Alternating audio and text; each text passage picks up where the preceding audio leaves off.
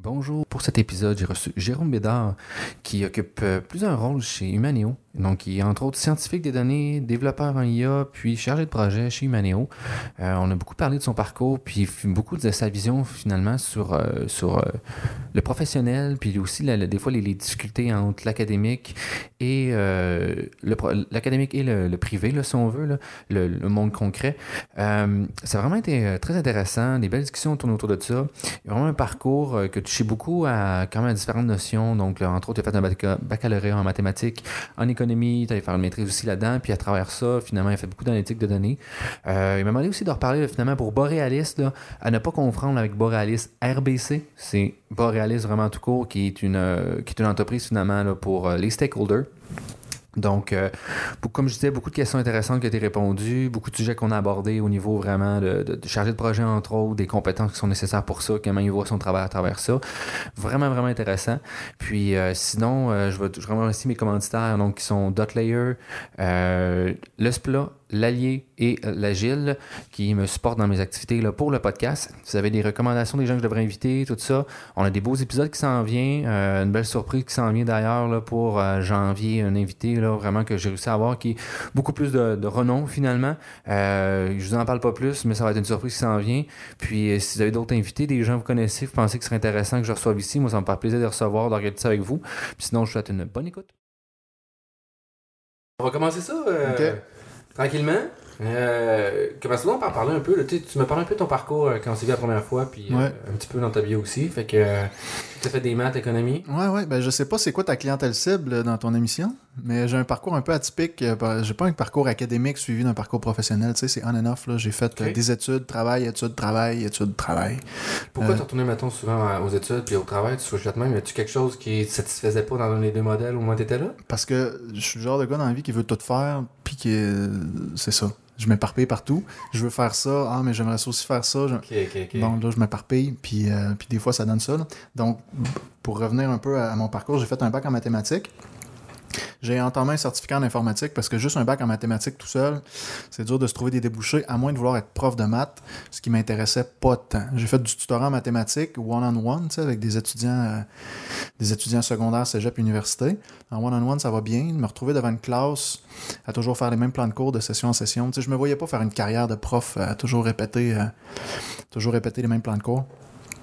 Donc euh, voilà, je suis allé faire un certificat en informatique. En plein milieu de mon certificat en informatique, je me décroche un job au gouvernement comme euh, administrateur de base de données à l'ISQ, à l'Institut de la statistique de Québec. C'est spécial que tu n'étais pas un gros background en informatique, mais tu as réussi à te pogner quand même un job qui est assez technique. Là.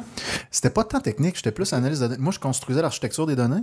Il y avait des techs qui, qui, construisaient le. qui, qui, codaient en, tant que tel, qui, faisaient la, qui faisaient le code en arrière. Tu sais, euh, tout le long que j'étais à l'ISQ, j'ai pas écrit une ligne de code. Tu sais, j'ai juste fait, j'ai juste fait de l'architecture. Tu sais, je faisais du Excel, puis euh, c'est ça, je faisais du Excel, puis je faisais, euh, je faisais du HTML un peu aussi, là, mais mais je faisais pas de code à proprement parler. Il y avait des techniciens pour, pour, faire ça.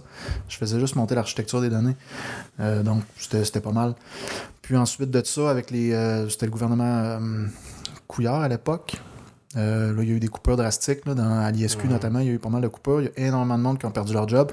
Puis moi, étant donné mon ancienneté, j'ai perdu ma job. Euh, puis même que le département dans lequel je travaillais a, failli fermer complètement. Euh, ouais, c'était sérieux. Là. donc, j'ai perdu ma job. Je suis retourné aux études en économie. bac ou bac en économie et mathématiques. Ensuite de ça, je suis rentré en maîtrise en économie parce que je me suis comme découvert une passion entre-temps pour l'économie, puis je voulais travailler comme analyste économique, soit dans des banques ou pour le gouvernement. C'est à peu près les deux seuls débouchés que tu as quand tu fais de l'économie pure, là, banque, gouvernement. C'est pas mal ça. Euh, c'est ça. Puis encore entre-temps, pendant que je faisais ma maîtrise en économie, encore une autre surprise, tu sais, je cherchais toujours encore une fois des jobs par-ci par-là, tu sais, je, je me tenais à jour sur le marché de l'emploi, sur qu'est-ce qu'il y avait euh, sur le marché de l'emploi. J'ai, décroché un job pour euh, Borealis, qui font du stakeholding engagement. OK. Ils gèrent, euh, de la donnée euh, de, de, de stakeholders, finalement, pour des entreprises privées, c'est-à-dire des grosses entreprises qui gèrent beaucoup, beaucoup de données, avec, euh, qui font affaire avec à la fois des clients, des partenaires d'affaires, des gouvernements, des groupes d'activistes et tout et tout. C'est des, des, des, des, entreprises qui sont engagées dans plusieurs secteurs, dans plusieurs pays dans le monde, mettons, qui ont besoin d'un système très efficace pour gérer la donnée, pour l'interaction avec les communautés, gouvernements, etc. Euh, puis nous un autres. peu du data science, mettons, si on veut. Oui, oui. Ben, il y avait il y a un, un département qui est ouvert de data science pour Borealis. là. Nous autres, notre job, à moi et aux autres data scientists, c'était de faciliter la saisie, euh, l'extraction de données, euh, la, la- la sommarisation de données, le parsing des données. C'était d'être capable de, de créer des outils pour rendre beaucoup plus efficace l'analyse des données, là, pour faire un peu de BI au travers là, du business intelligence. là. Parce que les clients étaient noyés dans les données, puis Ouais, ils savaient pas quoi faire avec. Donc, euh, donc c'est ça. C'était du, pas mal du NLP ou c'était vraiment du, du des nombres? C'était pas mal du NLP, oui. C'était pas mal juste du NLP.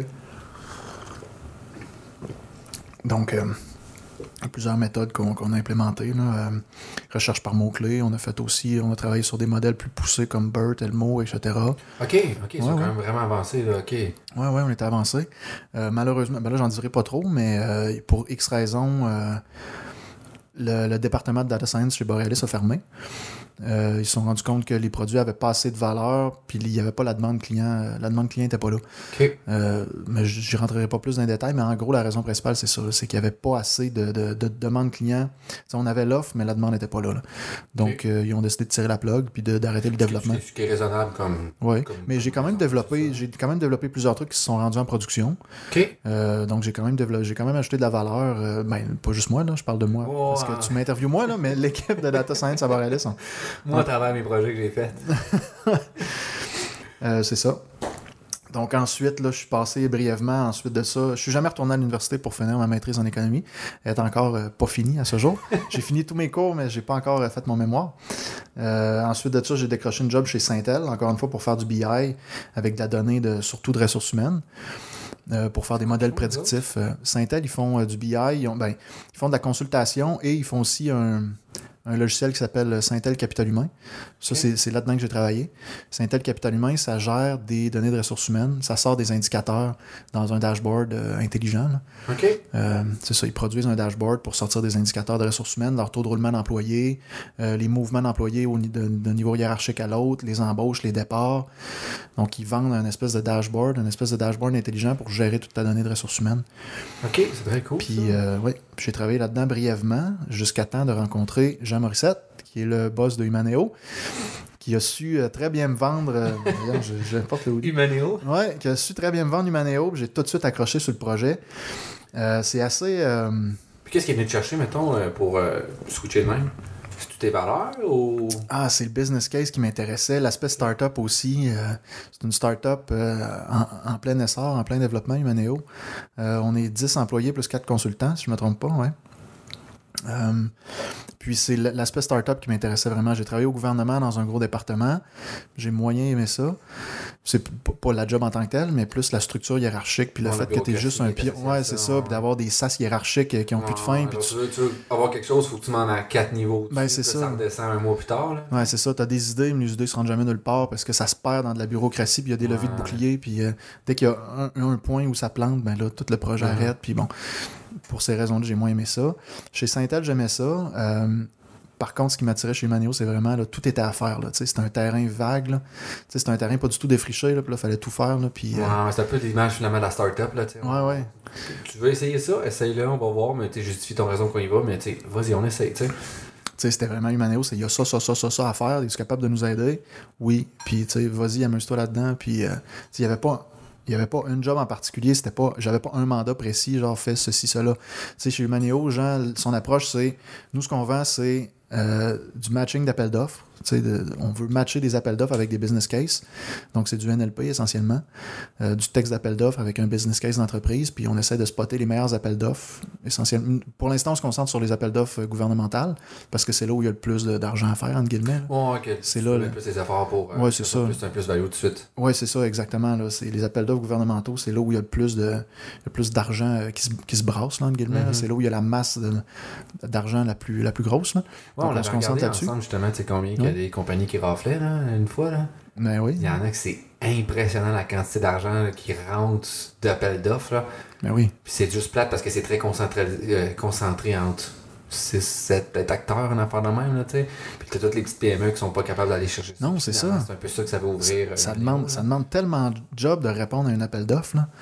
À partir long du moment. Mais c'est long parce que tu sais, des appels d'offres, des fois, c'est c'est 200, 300, 400 pages. Puis dans des, dans des, euh, dans des, euh, des appels d'offres compliqués, là, par exemple, euh, fabriquer des avions pour l'armée, ça, peut être, euh, ça peut être des dizaines de milliers de pages, les appels Ouais, d'offres. technique, puis C'est extrêmement technique. Il y a des enjeux de sécurité, de confidentialité, ceci, cela. Ouais, euh, de sécurité, de sécurité physique aussi, genre des personnes dans les avions, là, oui, là. aussi. oui, exactement. Puis il y a un paquet de certifications à avoir. Puis tu sais, c'est compliqué. Puis il y, a- il y a des compagnies qui font juste abandonner ces appels d'offres-là.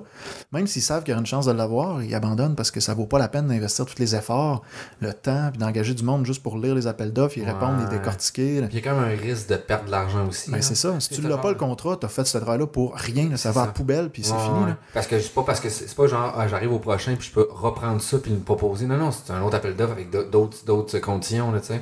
Ben, des fois, il y a des choses qui se répètent, mais au début, il y a comme un coût, comme un coût fixe là, de rentrer dans le marché des appels d'offres. C'est beaucoup d'investissement au début pour beaucoup de risques, tu sais, Mhm. jusqu'à temps que tu dé- décroches ton premier contrat puis que ça commence à être rentable de jouer dans les gros appels d'offres. Ça peut prendre du temps. Il faut que, déjà que tu aies un gros, euh, un gros fonds de roulement pour, euh, pour, euh, pour, ça, pour, en- ouais. pour absorber ce coût fixe-là. Ce qui est pas toujours présent sur une petite PME qui sont genre euh, quatre électriciens puis ci puis ça puis ils voudraient soumettre, ils voudraient faire un appel d'offres. Exactement. J'ai pas l'argent pour faire ça, là, tu sais. Mais je pourrais le faire la job, y a pas de problème, là, tu sais. Oui, oui, oui, exactement. Ben, même des grosses compagnies, des fois, ils en abandonnent des appels d'offres. Ah, Je ouais. sais que Jean, il vient de, il vient de chez TELUS. là. Des fois, TELUS, il, tu sais, des fois, il y, a, il y a des appels d'offres qui choisissaient volontairement de ne pas y répondre parce qu'il n'y avait pas le temps. tu sais. Il, il se concentrait sur les appels d'offres qui avaient le plus de chances de gagner puis qui, Ah, puis qui avaient ouais. un quick win immédiat. Là. Mettons que dans une liste de 8 appels d'offres potentiels, il prenait les 6 premières. Puis même si les deux dernières, il savait qu'il y avait des grosses chances de l'avoir, il n'y avait pas le temps présentement de respecter les échéances puis de remplir les documents à temps. Pour... Fait que même Ok. des grosses compagnies, des fois, ils sont obligés d'en laisser passer puisqu'ils n'ont pas le temps de s'en occuper. Ouais, ouais. C'est quand même un peu dommage parce que finalement, le concept d'appel d'offres, c'est quand même d'essayer d'avoir un. Ouais. comme tout le monde peut soumissionner. C'est censé. on peut savoir le meilleur prix ou le meilleur soumissionnaire, là, finalement. Mm. C'est ça le concept. C'est peut-être pas atteint à cause de, de, de ce genre de barrière-là, finalement. Ouais.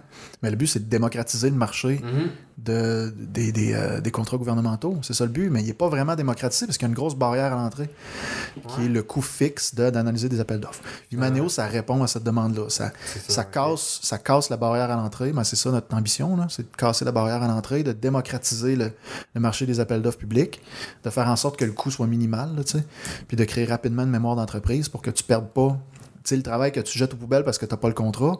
Nous, on peut s'en servir, pareil, du travail que tu as fait. L'extraction de données, l'extraction de requis. Euh, le, le fait, juste le fait de, de savoir que tu as répondu à tel appel d'offres, tu on garde ça dans, dans- dans la mémoire d'entreprise, on garde ça dans notre système, puis c'est de l'info de plus qui fait de nos modèles d'intelligence artificielle par après. tu. Plus tu Ok. constitues une mémoire d'entreprise, plus c'est facile pour nos modèles d'apprendre après ça c'est quoi ton business case, Ok. puis de te recommander de manière automatique des appels d'offres. tu Fait que c'est pas du travail perdu, c'est pas du travail que tu jettes aux poubelles. tu sais. Ouais, je comprends. Puis vous, c'est vraiment juste le processus de pouvoir sélectionner, genre, puis de faire un genre de résumé, là. finalement agglo- agglomérer l'information importante ensemble qui correspond à tes choix? Ben, il y a plusieurs. Là, si je veux détailler notre offre, là, notre offre de produit, on a premièrement l'annotateur qui permet de, dans un document d'appel d'offres, d'annoter les passages importants. Ça, déjà, ça aide à filer nos modèles. Qu'est-ce que vous avez pris comme modèle ça? Mettons, large. Ben, je veux pas. Ouais, ça. Je veux pas vendre, pas. euh, c'est parce qu'on a une source secrète là-dedans. En pensant à ça, genre, je me suis dit, ouais, c'est ça, mais tu sais, finalement, c'est un modèle. En tout cas, laisse faire, t'as raison. J'ai pas posé Ben, ceux qui connaissent le NLP vont un peu savoir. ça, il n'y a rien de magique, là. Je veux dire, c'est extra d'informations. texte, c'est un modèle d'extraction, là, des informations. Là, ouais. Bon, regarde, non, c'est pas. ceux, ceux qui connaissent le NLP vont savoir. euh, je pourrais le dire, mais tu sais, mon boss serait Non, pas non, content non, que. t'as tout à fait raison, j'ai mal posé ma question. Je m'excuse. C'est correct. Mais genre, c'était juste par curiosité, moi, scientifique, mais genre, oui, t'as tout à fait raison euh, sur, sur le. En, le disant, j'ai fait non, c'est pas une bonne question, ça là. là. Mais bon, on n'a pas réinventé la roue non plus, là, tu sais. Ceux qui connaissent le NLP vont savoir ce qu'on fait. Ouais, c'est ça. C'est facile de guesser ce qu'on fait, là. C'est pas. euh, on réinvente pas la roue. On est state of the art, mais tu sais, on n'a pas- on n'est pas au-dessus du state of the art. ben, ça vaut pas la peine non plus, nécessairement. Non, non, non. Ah. Ben, on travaille en ingénieur aussi. là. Moi, je suis un ingénieur, je suis pas un chercheur. Je vais pas passer ouais. trois ans à explorer une solution qui finalement va finir au rencard parce que ça bat pas les modèles. act- J'ai pas le temps de faire ça en tant qu'ingénieur, tu sais. Définitivement. quand tu fais il y a un doc- blocs à changer, tu sais. Ben, c'est ça. Tu sais, quand tu fais un doc en intelligence artificielle, OK, tu peux t'éparpiller pendant trois ans pour explorer toutes les solutions que tu veux, même si ça donne rien au final. Tu vas produire ton papier, tu vas dire j'ai essayé ça, ça n'a Mhm. pas marché pour telle raison. Pour une entreprise, c'est plus difficile, mettons. C'est plus difficile à justifier ça à mon boss. Tu me laisses trois ans pour tester un nouveau modèle, ça se peut qu'il dise euh, Regarde, là, on va prendre ce qui marche déjà, on va l'implémenter, ça va être assez. Mais ce qui est correct, parce que euh, finalement, un des problèmes beaucoup soulevés présentement, c'est le transfert de la connaissance. Tu sais, au, Canada, c'est un. J'ai oublié non, son nom. Euh, Vincent. J'ai oublié son nom de famille, mais en tout cas, que j'ai une présentation d'un. Vincent Boucher? Non, pas un avocat. Boucher, un avocat de, chez Robic. Ça me fait chier, j'ai oublié son nom de famille. Euh, qui est venu dernière, cette semaine ou la semaine passée, en tout cas, dans la dernière semaine, parler justement, puis un des, une des critiques qu'il y a beaucoup, de son point de vue d'avocat, parce que je lui, c'est plus au niveau des, euh, des, de, voyons, des patents, j'ai oublié le nom en français. Des, je sais, ouais, patent. Non, en tout cas, patent, puis des droits d'auteur, ouais, tout ça. Que Moi, je vois de quoi tu parles. Il génère le plus de. Un des, une des places au Canada qui génère le plus de recherche en intelligence artificielle. Mais l'application, on est dans le top, genre dans le bellow, là. Genre mm. top bellow, là. Ouais, j'ai vu aussi des chiffres comme ça. transfert, finalement, qui est, genre, vraiment important. Puis c'est ce que vous faites, tu sais, finalement, il y a de la connaissance qui est générée. Puis vous, vous l'appliquez. C'est ça, un transfert, c'est parfait, genre. Mais c'est ce pont-là qui est vraiment difficile à faire présentement. Extrêmement difficile à faire. Puis qui est pas très. Il est pas. Du moins, à Québec, de ma connaissance de Québec, Montréal, c'est peut-être un autre euh, scénario, là, je connais pas beaucoup. Ben, je le connais de façon macro, mais à Québec, il y a quand même un grave problème de ça. Que, genre, pas, juste à Québec. pas juste à Québec. aussi, là, mais je suis pas assez. Euh, en Amérique du Nord, en général. Euh, oui. C'est parce que c'est récent. Le monde Parlons du monde du data science, plus spécifiquement du monde de l'intelligence artificielle. C'est récent, puis il y a un énorme fossé entre le monde de la recherche puis le monde de la production. Mm-hmm. Puis il y a, y a un article qui est sorti récemment. C'est-tu dans Forbes? Ah, je sais plus. Vous avez juste à taper sur Google Why 87% of data science project never end up in production. Quelque chose comme ça. Là. Ouais, ouais. Data science project uh, don't end up in production. Vous chercherez ça sur Google. Il aussi que. Ah oui, non, je me rappelle avoir lu ça. Oui, je me rappelle avoir lu cet article-là. Oui, exactement. Je mélange avec un autre livre. Oui, oui, oui. Mais en gros, le constat, c'est quand vient le temps de faire des preuves de concept pour démontrer qu'un modèle produit des bons résultats en laboratoire, dans un environnement vanille, mhm, mhm. avec un beau dataset bien, euh, bien structuré et tout. Ça donne toujours des bons résultats. Quand vient le temps de l'implémenter en production, ça casse toujours un. Il y a toujours quelque chose qui ne marche pas. Puis les statistiques en Amérique du Nord, c'est 87% des projets se rendent jamais en production. C'est énorme, ça n'a aucun sens. Puis il y a plusieurs choses, selon moi, à blâmer là-dedans. Moi, j'ai, moi j'ai, connu un peu le monde académique, le monde de la recherche et le monde professionnel. Je ne suis pas, pas quelqu'un qui, qui reste dans le milieu universitaire. comme tu peux voir, je, me suis promené du milieu mm-hmm. scolaire au milieu euh, professionnel. Puis il y, a il y, a certaines choses qu'un chercheur pur qui passe sa vie dans une université ne pourra pas comprendre. Puis il y a aussi quelque chose que, que, celui qui passe toute sa vie en entreprise, qui a fait, mettons, un MBA, il a fait un MBA qui s'en va euh, travailler dans, dans, une entreprise en particulier ou qui est juste dans le monde des affaires, puis qui n'a pas connu le monde du data science académique, on dirait que ce monde-là sont pas capables de se comprendre. le chercheur pur, puis le, le, gars de business pur, on dirait qu'ils sont pas capables de se comprendre. Puis le gars de business, il dit ah, Je vais engager un data scientist, je vais, je vais garocher de l'argent. Euh, tu veux combien pour développer tes modèles? Je te donne tout ce que tu veux. Ça, marche pas de même. Il s'agit pas juste de dropper du cash puis dire à un gars Développe-moi des modèles, travaille tout seul dans ton coin. Puis, ah, ramène-moi quelque chose. Non, non. Ouais, c'est ça. C'est plus complexe que ça. Là.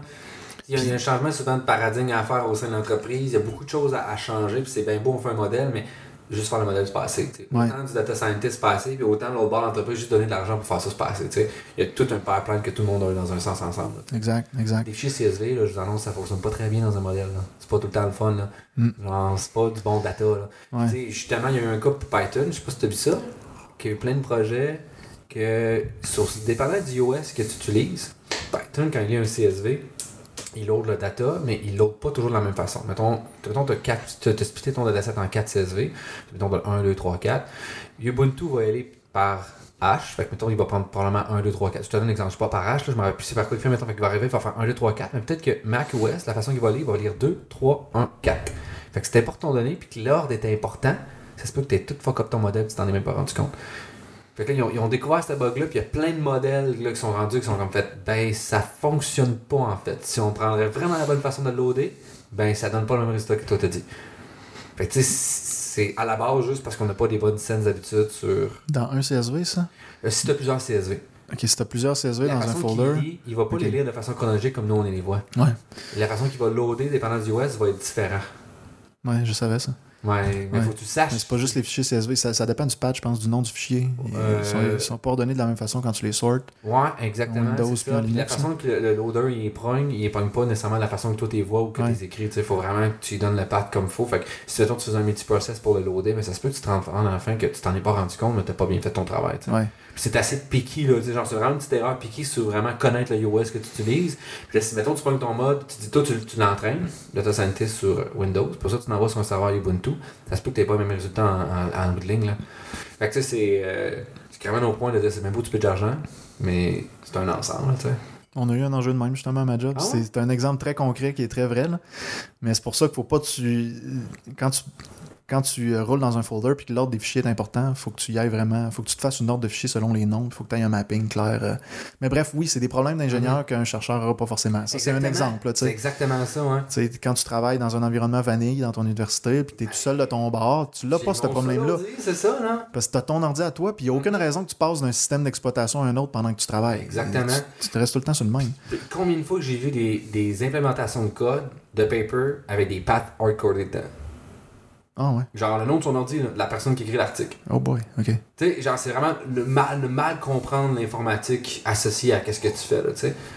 Puis c'est un grave problème, euh, c'est sévère, là, parce que là, t'arrives, c'est comme, ben là, à quel point vraiment c'est des bons résultats. Ça m'a pris trois jours aussi à rouler ce code-là, puis on arrivait seulement à peu près au même résultat au moins, là, tu sais. Mais c'est pas tout le temps ça qui arrive. Des fois, des parts, t'es comme, ouais, ben tu claims avoir 82%, mais finalement, moi, j'arrive à 78%. Qu'est-ce qui se passe? Genre, tu m'as-tu menti à la communauté? Ouais, Genre, c'est un fine-tune qui manque à quelque part?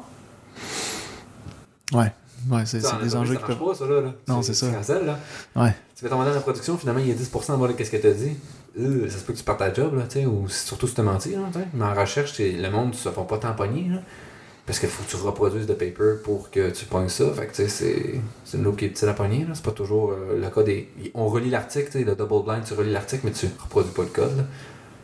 Moi, c'est bien rare que. Moi, je lis un article, je prends la conclusion. Moi, c'est le minimum d'effort le maximum du résultat. Conclusion? Abstract, conclusion, les graphiques. Les graphiques aussi, c'est utile. Ouais. Ouais, les graphiques, c'est utile aussi. Mais c'est pas mal ça. Je reproduis pas du code. De toute façon, les, les données, les données qu'on a en production ne ressemblent jamais aux données. Ouais, c'est, euh. C'est juste pour avoir une source d'inspiration ou ok ah, je- ah, c'est peut-être pas payé je dire ça ben, de savoir ce qui est state of the art. Puis au pire, tant qu'à reproduire le code, je vais implémenter un autre. Je vais investir ce temps-là pour implémenter un autre modèle. Puis je vais Mhm. peut-être avoir plus de valeur ajoutée à essayer un autre modèle puis à comparer. euh, ouais ouais c'est de toute façon, euh, au final, là, euh, les données qui ont été utilisées pour produire l'article, c'est pas ces données-là sur lesquelles je travaille en prod. C'est pas si.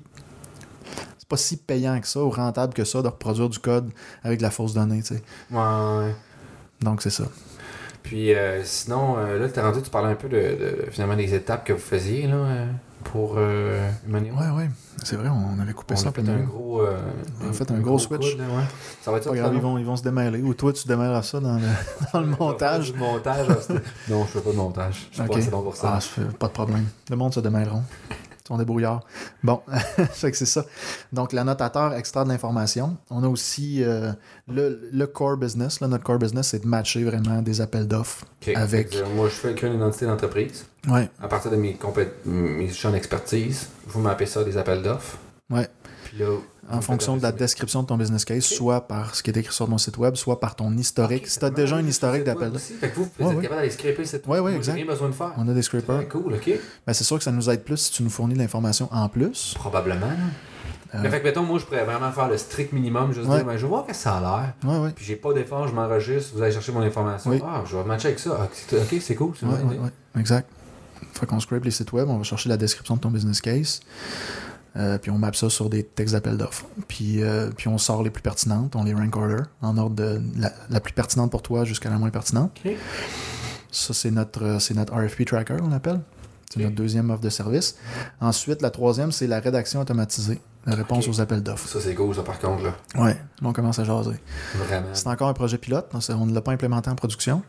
J'imagine que ça doit être très complexe aussi, là. Ouais, mais pas tant. Si tu un historique d'appels, si tu as déjà répondu à plusieurs appels d'offres, souvent il y a du texte qui se répète, puis euh, il y a des patterns qu'on peut décoder. C'est- C'est juste un générateur de mots qui est conditionné par rapport à l'expérience sur la personne. Autrement dit, la personne étant le- la compagnie, les Ouais, ouais. appels d'offres. Ouais, ben si on a déjà des anciens d'offres. En, en- en gros, c'est pas du NLP pur. là, il y a des patterns qu'on peut décoder. Il y a des règles de décision assez, euh, Ah, assez faciles à implémenter ben là, je ne donnerai pas notre source secrète non plus. Là. je suis peut-être déjà en train d'en dire trop, mais c'est pas grave. Euh, mais, bref, en général, vous êtes capable finalement de faire des règles d'affaires assez. Euh, ben, il y a du rule-based assez simple qui donne des assez bons résultats déjà. Juste, juste logiquement, en pensant, la plupart du temps, c'est à peu près la même chose. Genre, l'introduction doit être pareil, le genre d'affaires, il y a des choses qui doivent légalement. La présentation de ton entreprise, c'est toujours la même affaire. Tu n'as pas de générer ça. Ouais, ben c'est ça. Puis souvent, une business, une business qui fait du béton, font pas une fois du béton, une fois des avions, une fois euh, de la consultation à ressources. Tu sais, je veux dire, ils font du béton. Là. c'est ça. Oh, il, y a de l'information qui revient de façon très cohérente. 90% de l'information revient tout le temps. C'est facile d'aller chercher ça. générer un texte on the fly sur non, non. Ici, c'est genre, non, non, je sais qu'il y a plein d'informations. Je... OK. Ah ouais. Fait que, juste avec du rule base, tu peux faire euh, peut-être 80% de la job. Puis après ça, le reste, ben là, on tu tweak. un peu. Ouais, tu fine-tune. Puis c'est un assistant à la rédaction. C'est pas, pas parfait, parfait, parfait ce qu'on livre. Là. on te livre un texte, tu le revises. Ah, ça, c'est pas bon, t'effaces, tu corriges. Mais, tu viens sauver beaucoup de travail. Tu sauves 90% de ton travail. sais Juste en pesant sur un piton, je te génère presque tout, puis tout tu revises. Tu dis ça, c'est pas bon, ça, ça n'a pas rapport, tu corriges. Tu sais, ça t'a pris 10 minutes au lieu de te prendre 2 heures. Ouais, Mais tu sais, c'est pas mal l'approche, je pense que euh, l'NLP, c'est beaucoup vers ça. Du moins, une belle application d'entreprise va vers ça, c'est l'assistance de la rédaction, l'assistance à, la communication. Mettons un chatbot, c'est l'assistance à la communication finalement. Et non sais, comme prendre des. Je sais qu'il y en a qui essayent, mais c'est vraiment complexe. Sinon, comme prendre des états financiers, les lire, puis être capable de dire c'est de la fraude ou non. C'est encore trop difficile à faire, du moins ce que je comprends là, de, mon, de, ma, connaissance, mais c'est beaucoup plus comme effectivement des solutions comme les tiennes qui sont très intéressantes, je pense, pour l'humain parce que c'est fastidieux écrire. Quand même à long terme, tu sais. Ben oui. Puis après ça, c'est juste l'humain qui vient juste fine-tuner, puis euh, mettre ça dans, à sa sauce, puis etc. Là. Exprimer un paragraphe d'introduction, expliquer l'entreprise, puis tout le temps faire un copier-coller, il y a moyen d'automatiser ça. Oui. C'est bon ce que tu dis là, puis ça me permet de rebondir sur un autre concept que souvent les, les gens purement académiques, les chercheurs, comprennent pas tout le temps, c'est le principe du quick win. Quelque chose qui demande peu d'efforts qui donne beaucoup de bons résultats. Ouais. Souvent, les chercheurs, ils cherchent le Saint Graal en partant. Mhm. Ils veulent le gros modèle super cool, euh, qui est super complexe, puis qui, est, qui va comme révolutionner le monde mais qui est, qui, est, très complexe, qui est lourd à implémenter, mm-hmm. puis c'est difficile d'implémenter en production dans le contexte d'une business, tu sais. c'est sûr que je les comprends, là, c'est plus prestigieux, puis c'est plus glorifiant, entre guillemets, de coder ExcelNet que de coder une recherche par mot-clé, on s'entend? mais une recherche par mot-clé, des fois, ça, peut être... C'est un, bon quick win, c'est facile à implémenter, c'est facile à, à, rendre en production, c'est pas gros, puis ça peut avoir de la valeur. Ça peut avoir beaucoup de valeur pour pas beaucoup de, de, de coûts d'investissement. Ouais, ouais. Ben, tu sais, je vais rebondir aussi ce que tu as dit, mon projet de recherche euh, avec euh, la compagnie avec qui je travaille. Euh, c'est exactement ça qui est arrivé finalement. sais les autres, ils ont une grosse idée. Puis là, moi, finalement, c'est plusieurs pas qu'on fait, là, plusieurs étapes. moi, je suis rendu à la deuxième itération. Puis là, avec l'information qu'on a, ben, moi, je me suis rendu à la conclusion, ben, écoutez, pour vrai, avec ce qu'on a présentement, machine learning, pas très pertinent. Bon. C'est zéro. Là. Genre, je fais présentement juste des modèles très simples classification, arbre de classification, rien de bien complexe. Là. Puis presque juste des rule base, puis j'arrive à atteindre des performances qui sont très raisonnables. C'est pas parfait, mais genre, quantité d'efforts, mettons, qu'ils vont mettre pour mettre ça en place, puis surtout le temps d'inférence pour arriver à ça, est beaucoup plus intéressant que si on irait dans les grosses affaires. Mais peut-être que la troisième step, parce qu'il y a un autre step après ça, où est-ce que l'on rajoute d'autres choses, là, que là, hop, là, ça, ça, se peut que ça va devenir intéressant à racheter du machine learning. Mais à cette étape-ci, pour vrai, moi, la, conclusion de mon projet, c'est moi, je ne pense pas qu'on devrait mettre plus d'efforts pour à cette étape-là. La troisième étape, quand on passe à la troisième, là, il va falloir faire d'autres choses pour se rendre là, mais quand on est rendu là, là, ça va être pertinent. Mais pour l'instant, je, vois aucune pertinence. C'est Jacquard, euh, les, métriques de distance, finalement, mm comparé deux strings. Puis ça fonctionne relativement bien. Relativement, plus que relativement bien. avec une string to string, là, je compare juste deux chaînes de caractères ensemble. Je suis capable de générer, de retrouver, de matcher 60%. De, je dois matcher des choses ensemble. Là je ne vais pas trop non plus en parler non plus, un peu comme toi. Mais que je dois matcher deux choses ensemble. Deux strings ensemble. Ouais, On va arrêter à ça. Puis 60% des cas, je suis capable de les juste avec un string to string. Là. Ouais. Fait que, tu sais, je vais pas.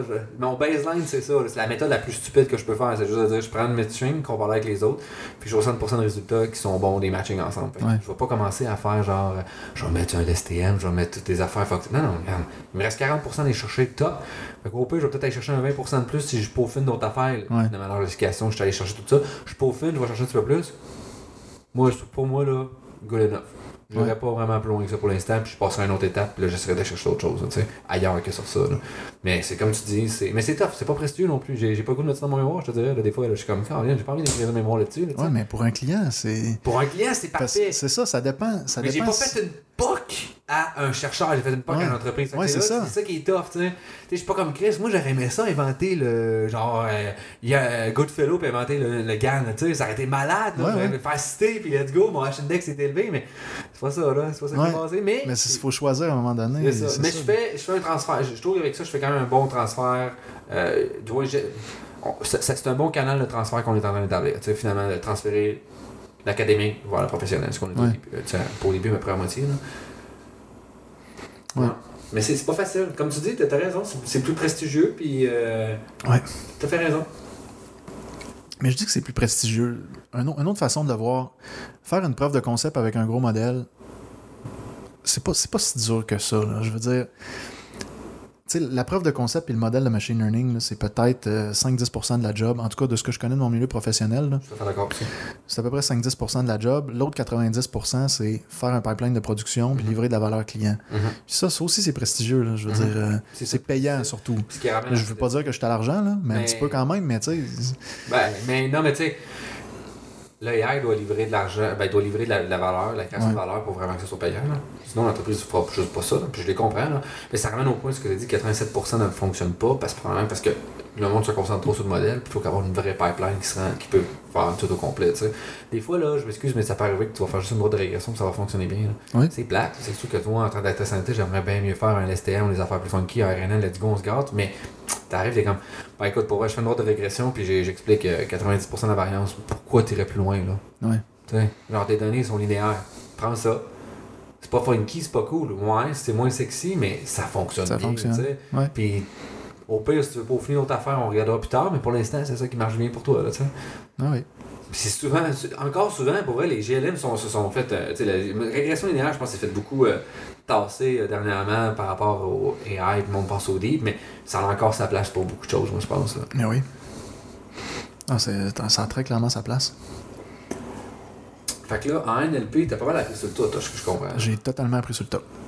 Ouais. J'ai pas. euh, mon, mes connaissances en machine learning, même en, en programmation euh, clean code, là, de manière générale, j'ai appris à programmer à l'université, mais pas, euh, pas au niveau où j'en suis aujourd'hui. là. Tu sais, Je fais du clean code. euh, je fais du clean code pour, des pipelines de production. pas, pas mal plus poussé que, que ce que je faisais à l'université dans mes cours d'introduction à la prog puis dans mon certificat en informatique, là, on s'entend. Euh, mais oui, j'ai tout appris sur le tas. J'ai suivi un cours de, de machine learning en ligne aussi avec Coursera. Le cours de Andrew. Andrew, Son nom de famille, NG, peu importe, c'est ça, euh, ce cours-là, qui est un très bon cours. Euh, bon, c'est sûr que ça parle pas de drop-out puis de, de batch norm. Tu sais, le state of the art aujourd'hui est Mhm. beaucoup plus évolué que, que, ce que, que ce qui est appris, dans- que ce qui est enseigné dans ce cours-là, mais quand même, c'est un très bon baseline. Euh, oui, mais j'ai surtout appris de manière autodidacte. Là. Euh, j'ai pas été accompagné par un prof là, qui. euh, Mais c'est bien aussi, tu sais, d'être capable d'apprendre de manière autodidacte, puis euh, d'être capable d'aller à l'essentiel aussi. Tu sais, j'ai pas besoin d'avoir un plan de cours élaboré, puis de, de, de, de creuser deep Mhm. dans des exercices, puis dans des dans, des, dans des TP et tout. Quand je lis un article, je vais à l'essentiel. Quand je fais un tutoriel sur Internet, je vais, je vais à l'essentiel. Tu sais, je suis capable d'être- d'extraire l'essentiel de ce que j'ai besoin pour faire ma job. Puis euh, le reste, ben, ce sera quand j'ai le temps. C'est-à-dire jamais. J'ai tout le temps de la job. Non, mais tu sais, des fois, je me dis, ah, je vais lire le reste de ce paper-là, je vais lire telle affaire, c'est super intéressant. Je mets ça dans ma to-do, euh, puis tu sais, ça finit. fini par mourir là tout. Ouais, c'est ça, ça finit par. Mais, euh, mais, mais c'est bien hein, ce que tu passes. Il y a beaucoup d'informations que je génère à chaque seconde que c'est impossible de tout connaître et d'explorer Ouais. tout. Qu'à un moment donné, c'est important, je pense, d'apprendre à sortir l'essentiel. Ouais. Puis après ça, si on veut vraiment mettre ça en place, mais on peut, on- là, on se mettra le bon le tordeur, tu sais, puis on va y aller plus loin. Mais en général, c'est bien de comprendre une vue d'ensemble, puis et que tu vas savoir qu'est-ce qui se passe à certaines places, puis après ça, de réussir à mapper ça, qu'est-ce qui est important ensemble. là. Exact. Moi, je pense que c'est vraiment une meilleure pratique euh, d'être juste euh, du côté d'un expert dans un sujet. là. Ben, dans le milieu professionnel, dans le monde des affaires, oui. Ouais. Parce que ton boss, ce qu'il veut, c'est pas que tu deviennes le meilleur en NLP, c'est que tu livres de la valeur client au moindre coût. Mm-hmm. Il, veut que, il veut un modèle livré tout de suite, puis qu'il veut que ça coûte rien, que ça soit livré tout de suite, puis que ce soit parfait là. Qu'il fasse un million, euh, de... ouais, un million à chaque client, genre, puis que lui peut charger plus qu'un million. C'est ça. Il veut t'engager, puis le lendemain matin, tu es déjà productif, rentable, tu as déjà livré tout. J'exagère, mais c'est quasiment ça. Tu sais, c'est le paradigme extrême du, capitalisme, mais. Je te niaise, un peu, Jean. T'es bien correct, là. je sais qu'il va le regarder. non, mais, euh, mais, mais tu sais, c'est je pense que c'est l'extrême, le concept extrême, c'est ça, mais après ça, c'est comment tu teintes ça euh, par tes valeurs, tu sais, finalement, genre, tu sais, comme en tant que gestionnaire d'entreprise, de dire, ben, c'est ce que je veux ultimement, mais après ça, je peux le tempérer un peu, genre, puis faire attention à mes employés, tu sais. Oui. Fait que c'est là que, genre, la zone de crise s'installe. Mais oui, là, c'est sûr qu'il y a des enjeux de ressources humaines aussi, euh, même, ben... Surtout dans une PME, mettons, là, ben, une start-up plus. Mais c'est un vibe qui est vraiment différent. Là, ben, il faut que tu ailles chercher, dans une, dans une start surtout dans une startup, il faut que tu ailles chercher du monde qui croit en ton projet. Tu sais. Tu peux pas acheter tes, tes euh, tu peux pas acheter tes employés avec un gros salaire, des gros avantages. Euh, parce que tu n'as pas, la, pas, la pas les moyens de le faire nécessairement. Puis, euh, Mais tu sais, comme tu l'as dit, toi, c'est quand même, ça semble être tes valeurs. Le projet est venu chercher tes valeurs. c'est un peu pour ça que accepté. C'est un désir d'accomplissement aussi. Tout était à faire. Puis je voulais aider à propulser cette business-là au top parce que je savais que j'avais le moyen, de uh-huh. les compétences pour le faire. Puis je voulais pouvoir je voulais pouvoir avoir la fierté de dire que j'ai participé à ce projet-là, puis que mhm. j'ai aidé vraiment euh, activement à propulser cette entreprise-là de 0 à 1000. Tandis que de rentrer dans une business qui, est déjà, qui a déjà un bon air d'aller, qui a déjà son business case des clients, qui est déjà bien établi, de rentrer là-dedans, sais, oui, d'aller lui faire chercher euh, un peu plus de valeur, c'est intéressant, c'est valorisant. Mais c'est pas aussi valorisant que de prendre une business qui est à zéro puis de l'amener à 1000. Tu sais. Ouais, ben, zéro. Zéro point quelque chose. là. T'es pas parti à zéro, Jean. Là. Jean je fais attention à ce que je dis. C'est ben, une job après ça demain? oui, il a trop besoin de moi. je peux dire ce que je veux. non, mais euh, c'est bien quand même. C'est intéressant ce que tu dis. Là, finalement. Pense qu'on entend souvent ça quand même, l'argent, l'argent dans un salaire, c'est plus important. Souvent, une des premières choses, les gens vont dire, ah, je paye tant de l'heure, etc. Mais euh, je pense que ça reste fondamentalement important quand même que ça rejoigne tes valeurs, sur le long terme surtout. Puis quand tu es quelqu'un qui cherche de développer, comme tu dis, de partir d'une startup, ça permet d'accomplir ça. Parce que tu es vraiment capable de développer un des compétences au travers choisir un peu les compétences que tu veux, ben, choisir à un certain niveau, compétences que tu veux évoluer, tandis qu'au gouvernement, c'est comme, non, tu n'apprendras pas comment ça marche de l'affaire parce que c'est pas ça ta job, tu sais. Tandis que là, tu es comme, hey, j'aimerais ça apprendre ça, genre, fait que je pense que je vais apprendre parce que je pense qu'avec ça, on va pouvoir générer telle valeur de l'entreprise. Ouais. Puis le boss, ben, comme il y a personne qui le fait, il est comme, ben, vas-y, fais Oui, exact, exactement. Dans une startup, tu peux aller voir ton boss le matin même, dire, hey, j'ai pensé qu'on pourrait faire ça. C'est une bonne idée de le faire. On en parle, euh, on en parle dans l'équipe, dans un scrum. Puis, tu sais, deux jours plus tard, ça, ça se fait, tu sais. Au gouvernement, jamais que ça peut marcher de même. jamais. Même, pas juste gouvernement, gouvernement, même des grosses entreprises, ça fonctionnera pas parce que, hey, j'aimerais ça, euh, peut-être apprendre comment faire telle affaire. Moi, on a déjà un département pour ça, t'es pas là-dedans, fait que non, tu fais pas ça. Fais-le sur tes heures à l'extérieur de la job. OK. Ouais. Au gouvernement, tu rentres, là, tu as, une description de tâche. C'est pas compliqué, là. Il y a un poste qui est publié au gouvernement. Voilà, c'est quoi la description de tâche? Ton mandat, c'est ça, ça, ça, ça, ça. Est-ce que tu es capable de faire ça, ça, ça, ça, ça? Démontre-nous que tu es capable de le faire. Oui, on t'engage. Dans une, une compagnie privée, plus particulièrement une startup, c'est l'inverse. Il n'y a, pas de description de tâche. Là. Ah. Voilà, c'est quoi notre vision, notre business case? Qu'est-ce que tu peux faire pour nous? Vends-toi. Ah, c'est ça sais, tu peux pas arriver là puis, euh, puis dire ben c'est quoi la job que vous m'offrez, on va voir si je fit. Non, non, c'est qu'est-ce que tu peux nous offrir, qu'est-ce que tu qu'est-ce que tu penses que tu peux nous apporter là? Tu tu me demandes euh, X milliers de dollars par année, je dirais pas c'est quoi mon salaire, mais tu, tu demandes ce salaire-là, justifie comment toi tu, tu vas pouvoir m'apporter de. Plus que qu'est-ce que tu me demandes. Ouais, plus que qu'est-ce que tu me demandes. Explique-moi, démontre-moi que, que, que, tu vas être rentable pour moi. C'est ça, en fait. Là. Au gouvernement, ça se passe pas de même. Là. du budget, ils en ont. Euh, ouais, ça. Au gouvernement, ils ont un budget de temps, puis on te paye de temps pour faire telle affaire, mais la rentabilité, c'est pas, pas une donnée qui. pas une donnée importante pour eux. Là. C'est ça. Même, même mettons, euh, le gouvernement, le, public ou, euh, genre, mettons, le privé, même là, c'est pas non plus. C'est tracké, mais il y a des entreprises qui sont beaucoup plus extrêmes que d'autres. Puis il y en a que c'est comme. Fais ta tâche. Ça peut. Tu je vais donner un exemple, ok? C'était. Un de mes collègues qui m'a conté ça. Que fallait. Il était consultant pour une entreprise quelconque, ok? En actuariat. Puis, euh, il s'était fait le mandat, c'est qu'il y avait 40 heures pour prendre dans un fichier une liste de noms, puis changer, euh, genre, une date, on information. Changer juste une information. OK.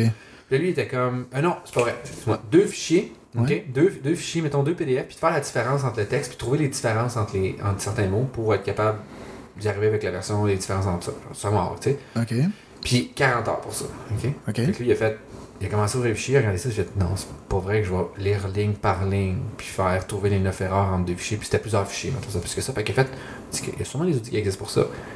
Un diff, finalement. Il a fait ça finalement en une heure. Je sais pas, c'est en tabarnak. Parce que là, lui, il avait 39 heures qu'il était censé payer pour ça. OK. Puis là, l'entreprise, elle s'entendait à payer 30, à payer 39 heures aux clients de plus pour ça. Puis finalement, ils ont Oh. une heure. Ben là, ouais. Tu sais, des fois, c'est juste des paradigmes qui sont comme. de force sont vraiment différents, là, tu sais. La consultation, c'est un peu cet univers-là aussi, souvent, là. Genre, là, on bill, puis. À l'extrême, là, je parle, là, tu sais, mettons les grosses corporations. Mais là, ça, ça m'étonne un peu. Le client n'est pas censé savoir ça a pris combien de temps. euh, Mais quand tu sais, les autres, finalement, c'est. ils- T'as quand même l'éthique pareil là-dedans, là, tu sais, bill. Fait que genre, tu, tu rentres, rentres le nombre d'heures, puis tu envoies une facture au client, ça marche. OK. À peu près. Puis finalement, ben, tu juste mis une heure au lieu de 40. Là. Ok, il a mis une heure dans le ouais, ouais, 40, ok, ok, Tu faire ça, tu sais. Le client, lui, il est bien content, mais le patron, c'est comme je viens de perdre 39 heures, tu sais. 39 heures, mais c'est 39 heures avec un- une marge de profit dessus en plus, tu sais. Ouais. Oui, ok, je comprends. C'est ça l'affaire, là. Là, C'est- il est là, le, le, le, tweet qui était un peu malsain, là. Ouais, c'est c'est- ouais, c'est malsain, mais. euh, Tu sais, puis tout ça à la base est juste comme. En, en- tu connais pas tes outils, mais c'est quand. C'est un peu. Quand tu connais bien tes outils, des fois, c'est oui, t'es productif, mais il y en a pour qui c'est peut-être pas intéressant, là, tu sais. Puis tu sais, il y a des- il y, a des gens. Tu sais, mettons. ah, on peut remarquer ce sujet-là, parce que mais, finalement, avec. Mais pour finir avec ce sujet-là, Oui. je pense que c'est un mauvais boss. S'il est en tabarnak, euh, c'est un mauvais boss. Je suis tout à fait d'accord. Il a fait moins d'argent, mais juste pour. le- Il devrait être content d'avoir gagné quelqu'un qui est capable d'être aussi productif que ça. Tu perds de l'argent à court terme parce que pour un Ouais. client, tu as fait moins d'argent, mais tu- c'est tellement payant dans ta business d'avoir quelqu'un qui est, qui, est, Ouais, on, on qui parle. est productif à ce point-là, puis qui est On débrouillard. parle de puis- multinationale, là, tu sais. Ouais, mais c'est un mauvais boss pareil. C'est un, mauvais manager. Je suis tout à fait d'accord. Mm, C'est ça que j'avais à dire. Je suis 1000% d'accord avec ce que tu Ouais. veux dire. Mais, euh, parce que finalement, avec ce que vous proposez comme offre de service, Ouais. il y a des gens que leur travail va sûrement pas être aussi pertinent, parce que ça va être automatisé. C'est quoi, mettons, votre perception par rapport à ça? Qui va pas être aussi pertinent. Mais Parce dans que le sens, mettons, j'ai un département, on est euh, 20 pour écrire ce genre de fichier-là. Puis là, ben, maintenant, tu es capable de me proposer de le faire, puis d'avoir juste une ou deux personnes qui font la révision. Fait que j'ai 18 personnes, mettons, je donne les chiffres, tu sais, que c'est pas nécessairement. J'ai 18 personnes qui finalement sont comme, ben moi, ma job, finalement, c'est plus ça, là. Mais ils vont être affectés ailleurs. euh, C'est rarement un enjeu. Ouais, Mais tu comprends ce que je veux dire? Oui. Je pense que c'est une décision qui est importante parce que finalement. ça coupe des jobs, entre guillemets. Ben, couper des jobs, je pense que c'est sévère comme mot, là, mais c'est finalement, il y a des gens qui vont falloir qu'ils changent de travail à cause que leur travail va être redéfini finalement. Euh, puis j'aimerais ça t'entendre un peu là-dessus. Ben, si tu as le goût d'en parler. c'est vraiment intéressant comme question j'avais ce, cette- ce concern là au début au début de ma carrière on va dire en data science. Je pensais que ce serait un enjeu de convaincre les clients que ça vaut la peine de couper des jobs. Puis j'avais dans l'idée que quand tu vends des bons services d'AI à ton client le client va falloir qu'il se débrouille pour convaincre ses employés que c'est une bonne idée. Puis là, il va Mhm. avoir des conflits. L'acceptabilité, tout ça. c'est ça j'avais cette vision là au départ je me suis dit ça va être un enjeu finalement j'ai constaté que ça l'était pas du tout OK. les clients, ils- on est dans un contexte de pénurie de main-d'œuvre. Mhm. Souvent, les jobs qu'on coupe, c'est des jobs que personne veut faire, qu'on on cherche du monde pour les faire, puis que c'est difficile de trouver de la main-d'œuvre pour le faire. Puis c'est facile de réaffecter du monde compétent dans d'autres domaines. là, la personne qui travaille plus à, à parser des appels d'offres de manière automatisée, de faire de la job de robot puis de zombie, là, la personne qui, ouais, qui affaire à faire ça est bien contente de plus le faire puis de faire d'autres choses à la place. là. Ouais, on peut faire quelque chose de plus intellectuel. là. Ouais, puis on, Plus stimulant ou etc. Là, surtout dans un contexte de pénurie de main-d'œuvre. là. On n'a pas de main-d'œuvre de trop. là. C'est pas comme si euh, le monde était au chômage à pas savoir quoi faire. là. on est vraiment Le pas. chômage est au plus bas. euh, Ouais, c'est ça. Là. On est vraiment dans un contexte économique où c'est correct de, de, de, de, de, de- de de de- de la job. Mettons, tu sais, Ben- là, là, là, on là. Ouais. Parce que c'est une question, moi, que, comme tu dis, moi aussi, ça me concerne là, au début. Là. Mais mettons dans 10 ans, là, c'est plus ça. On verra dans 10 ans. Mais pour l'instant, pour l'instant, je te dirais que c'est absolument pas un enjeu. Là. Ouais. Puis comme je te disais, tu sais, il y a bien des clients qui, qui veulent acheter notre solution. Là, puis s'ils veulent acheter notre solution, c'est pas parce qu'ils ont beaucoup de main-d'œuvre qui fait de la job manuelle. souvent Puis. C'est- c'est- Souvent, c'est parce qu'ils en ont pas. Ils n'ont pas le temps de s'en Mhm. occuper. euh, Il n'y a pas de mémoire d'entreprise qui est gardée. Ils perdent un employé. hein, Il y a un employé qui le fait. Dès que cet employé-là quitte, Ah. ils sont dans la merde parce que là, il faut qu'ils engagent quelqu'un d'autre. Mais toute la Ouais. mémoire d'entreprise est dans la tête de l'autre, puis elle vient de partir. c'est. Oh, j'espère que je vais faire de le correct. micro. Euh, Euh, c'est ça. Donc, les enjeux, c'est plus ceux-là. Là que, que de renvoyer du monde. C'est pas, pas ça l'enjeu. de ce que je constate, c'est pas ça du tout. Là. Moi aussi, à date, là, mais c'est quand même quelque chose que je pense une discussion qui est importante d'avoir parce qu'il y a beaucoup de gens qui ont peur des AI, puis avec, avec raison, parce qu'ils ont toujours peur de ce qu'on connaît pas. Puis ça fait peur comme mot, là, aussi. Là, quand tu penses AI, dans l'imaginaire public, c'est Terminator. Oui. Fait, Je comprends les gens d'avoir peur, mais je pense que c'est important aussi quand même que nous, en tant qu'experts, d'expliquer un peu c'est quoi, comment on voit les changements, parce que nous, on est là-dedans. Mhm. Moi, nous autres, on a le bon rôle. C'est pas moi qui va se faire couper euh, le prochain. Parce que c'est moi qui le mets en place. Mais encore là, peut-être pas. On sait jamais non plus. Mais euh, à date, je ne pas non plus une entreprise qui me dit Moi, je veux faire des AI pour. Euh, couper du monde. Ouais. Pas personne que j'ai entendu dire ça. Souvent, c'est comme on aime nos gens en général, à part les entreprises. Surtout, je pense quand même au Québec, c'est beaucoup de PME. Fait qu'une PME, souvent, t'engages quasiment ton cousin puis ton oncle dans certaines régions. Là, puis c'est, même ça marche. Fait que je vais pas le slacker n'importe comment. Là, exact. Puis moi, je pars de deux principes. Pour répondre à cette question-là, je veux pas avoir l'air vendu et hype, puis d'essayer de convaincre les gens que ça coupera pas des jobs, mais c'est objectif, puis c'est sincère ce que je pense. Là. Une personne compétente et intelligente va toujours pouvoir se trouver de la job peu importe le contexte économique, peu importe la technologie, etc. Mm-hmm. Si tu es, suffisamment intelligent, que tu es débrouillard, que tu as, euh, as, une bonne tête sur les épaules, tu n'auras pas de problème dans la vie à te trouver de la job. Puis deuxièmement, cette réflexion-là, on peut l'avoir pour absolument n'importe quel progrès technologique dans l'histoire. Tu sais, quand on a inventé les voitures, euh, ça mhm. coupait de la job à ceux qui conduisaient des calèches, tu sais, je veux dire, puis la machine à vapeur, c'est pareil, l'ordinateur, l'électricité, la lumière, je veux dire, mhm. tous les progrès technologiques, sans exception, étaient susceptibles de couper des jobs. Puis est-ce qu'on se retrouve aujourd'hui, tu sais, si tu compares à il y a 100 ans, est-ce que le taux de chômage il y a 100 ans Mhm. et, mais, est, plus élevé que, plus ou moins élevé que celui d'aujourd'hui. Non, c'est le contraire. Il y a eu des périodes. il, y a, eu des phases de crise économique. Il y, a eu, des phases où il y avait beaucoup de chômage, moins de chômage. Puis c'est, en tout cas, de ma connaissance et de mon observation, c'est absolument pas lié au progrès technologique. S'il y a beaucoup de chômage dans une région, c'est surtout des contextes économiques, c'est pas des contextes technologiques tant que ça. Donc je pense qu'il n'y a aucun lien entre euh, le taux d'emploi, le taux de chômage. Euh, le taux de diplomation, euh, la richesse, euh, etc. Il n'y a pas de lien entre ça et le progrès technologique. En tout cas, pas, pas à l'échelle du citoyen, pas à l'échelle de l'individu. Donc, euh, donc voilà. C'est ce que je pense. Mais non, c'est bien. Puis je vois pas de raison que ça change dans les 10 prochaines années, 20 prochaines années. Surtout que c'est aussi que l'IA, je pense, fait aussi une atteinte à la définition de l'humanité. Qu'est-ce qui définit l'humanité? C'est vraiment la créativité. Puis là, l'IA, ah, à peu près commence à démontrer qu'il est capable de créer quelque chose. Ouais. Euh, c'est juste qu'on le. Pas démonise, mais on le minimise en disant Ah, mais tu sais, euh, c'est un algorithme qui a juste appris, puis on, lui a dit Voici les images que tu veux que tu apprennes.